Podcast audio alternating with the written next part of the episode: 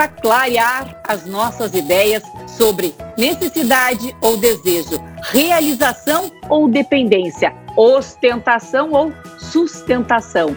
Nada melhor do que uma orientação de um expert em finanças e comportamento. Everton Lopes nos ajuda a separar o joio do trigo, por favor. Oi, Carla, é verdade. Tu disseste uma coisa importante, viu? As pessoas precisam separar, precisam é, é, conseguir definir o que é realmente uma coisa ou outra. Tu sabe que tu falaste uma coisa importante ainda antes, dizendo que é, isso nós, nós temos que evitar, isso ajuda a evitar o consumo compulsivo. E já que nós estamos falando aqui para as mamães, para os papais, para a gente grande, existe até uma doença, Carla, chama-se oniomania, que é uma doença, é, é a doença do consumo compulsivo. Vai muito além do consumir, do gastar, né, se endividar, alguma coisa assim. É aquela pessoa que perde totalmente o controle das suas finanças. E nós Mas com que idade a gente já pode ser um oniomaníaco?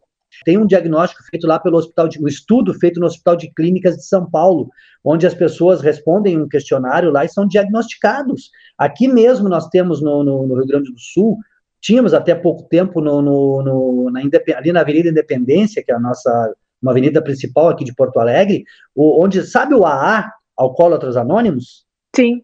Bom, existe o DA, Devedores Anônimos, ou seja, são pessoas que perderam totalmente o controle da sua vida financeira, ou seja, que outras pessoas têm que eh, passar a controlar as finanças. Veja bem, isso já é quase, já é oneomaníaco, é uma pessoa oneomaníaca. Então, nós não queremos de jeito nenhum que os nossos filhos cheguem. Claro que isso é um extremo, né, Carla? Mas nós não queremos que os nossos filhos não sejam nem consumistas, que dirá oniomaníacos, né? Mas como é que a gente consegue separar o que, que é necessidade de fato e o que é aquilo que a gente deseja?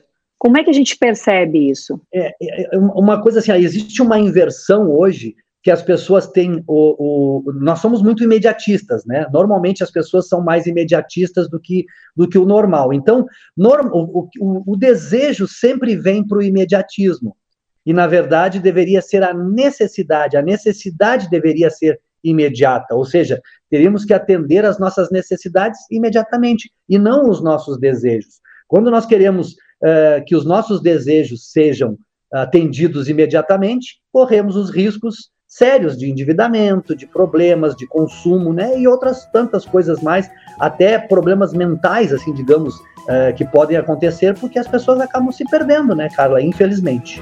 Valeu, Everton. Esse foi o nosso assunto desse podcast. Tem mais aqui no Spotify.